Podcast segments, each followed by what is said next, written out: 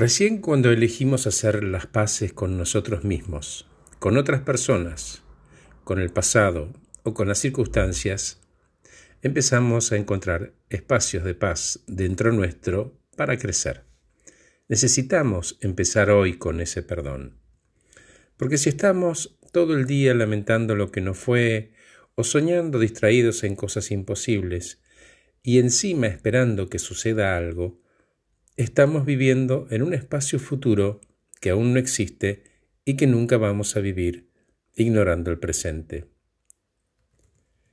Podemos, sí, en cambio, ponernos de pie en este instante, agradeciendo al pasado y admitiendo que sí, sin duda hubo desorden, pero ese desorden fue necesario para crecer.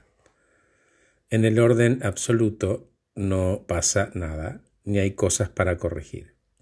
A partir de ahí, elegimos relacionarnos con nosotros desde un nuevo lugar mucho más tolerante.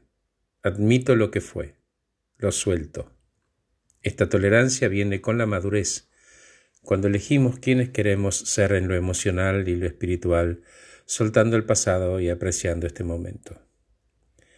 Dicho esto y hablando del futuro, Estancarse hoy solo soñando con lo que podría pasar es peor quedarse quieto.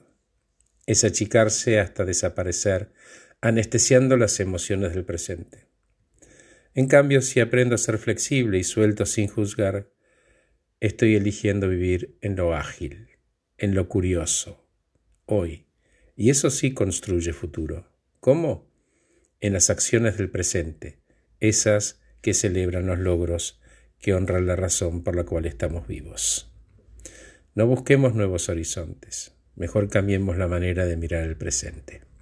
Gracias por escucharme, soy Horacio Velotti.